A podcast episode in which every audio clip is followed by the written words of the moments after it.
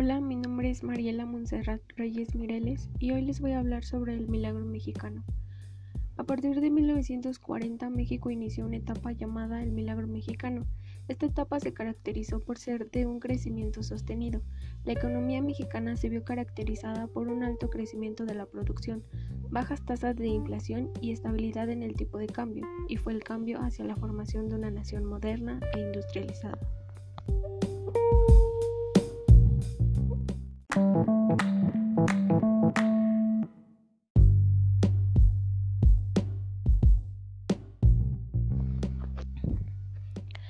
Periodo de ejecución de este desarrollo estabilizador o milagro mexicano fue un modelo económico utilizado en México desde 1940 hasta 1970.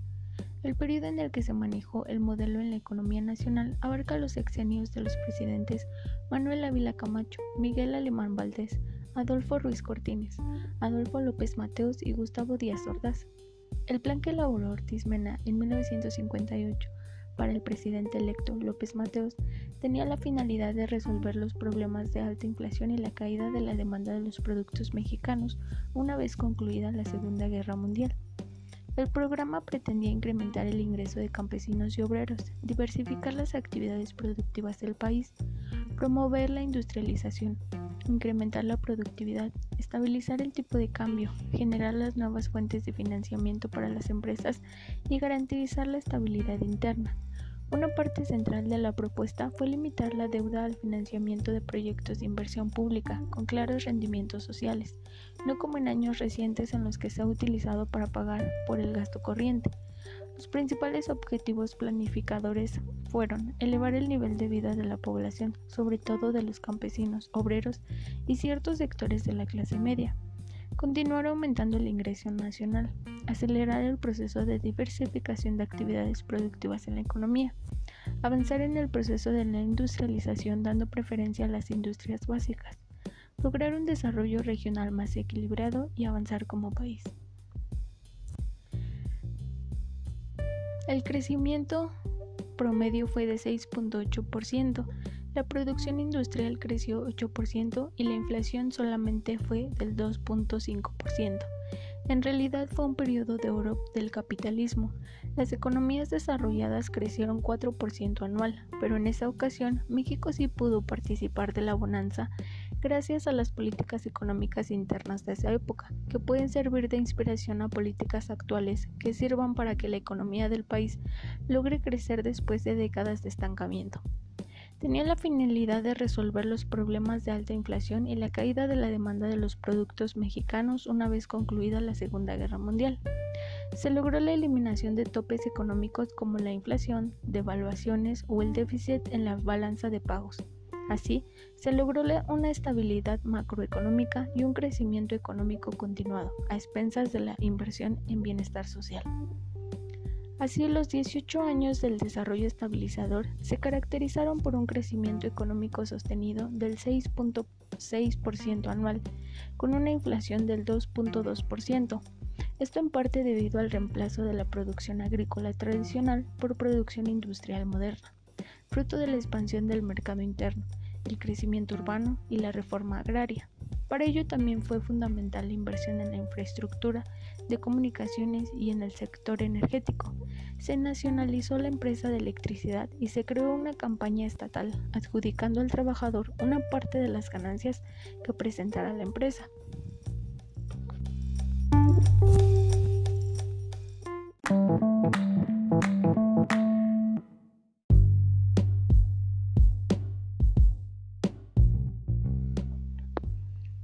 De 1940 a 1956 se da en México un periodo de crecimiento hacia afuera, basado en el dinamismo del sector primario. Esta política puede definirse como un crecimiento sin desarrollo, ya que el número de industrias del país aumentó, pero sin la base sólida que es la libre competencia, que le permitiera desarrollarse económicamente. Durante el mandato de Ávila Camacho, 1940-1946, se observó una notable estabilidad política y un crecimiento económico. Entre 1940 y 1945, el Producto Interno Bruto creció a un ritmo de 7.3%, índice nunca antes alcanzado en la etapa postrevolucionaria. Los regímenes presidenciales de Manuel Ávila Camacho y Miguel Alemán Valdés proporcionaron los medios para alentar el crecimiento económico, la consolidación del mercado interno y la inserción de México en la economía mundial.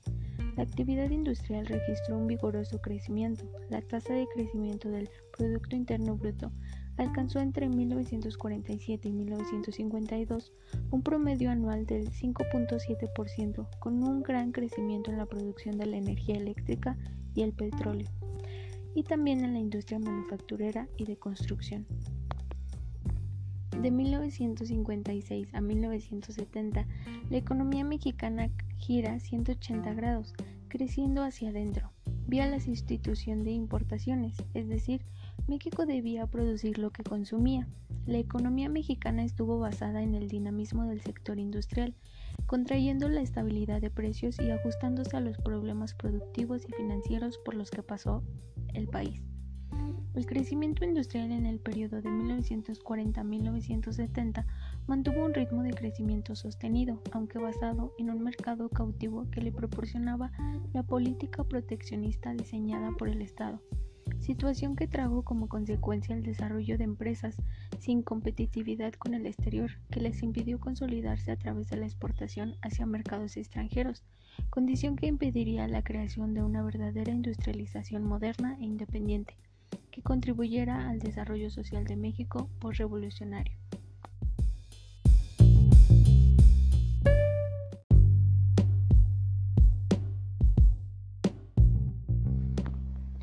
El gobierno garantizó a banqueros, trabajadores, empresarios y campesinos altas tasas de rentabilidad si se comprometían a invertir abundantemente en el país. Para ello, la reducción de los impuestos y la promesa de salvataje de las empresas quebradas por parte del Estado fueron medidas clave.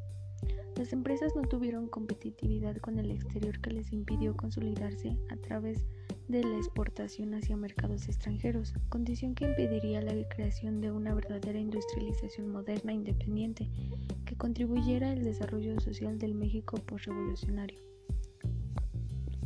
El desarrollo del campo era fundamental por varios motivos, para mantener balances comerciales, pero también para incrementar el consumo de la población de granos básicos.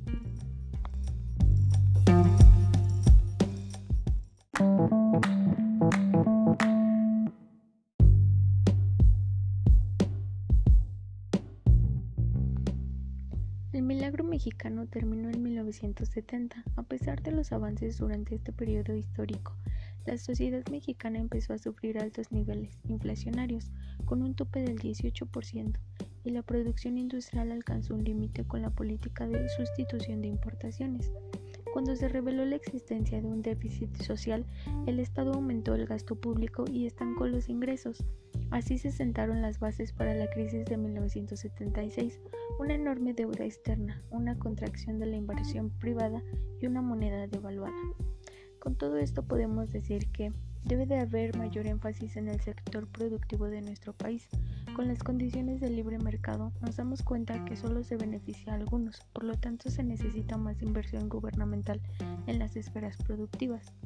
También que las grandes asociaciones comerciales e industriales apoyen el crecimiento de las micro, pequeñas y medianas empresas, así como la inversión en tecnología y desarrollo de ventajas comparativas y competitivas.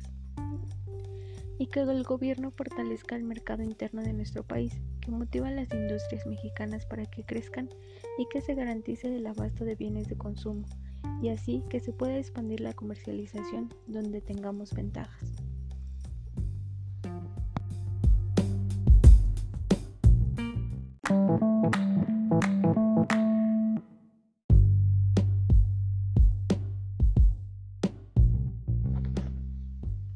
Y así terminamos con este podcast acerca del milagro mexicano. Espero que les haya gustado.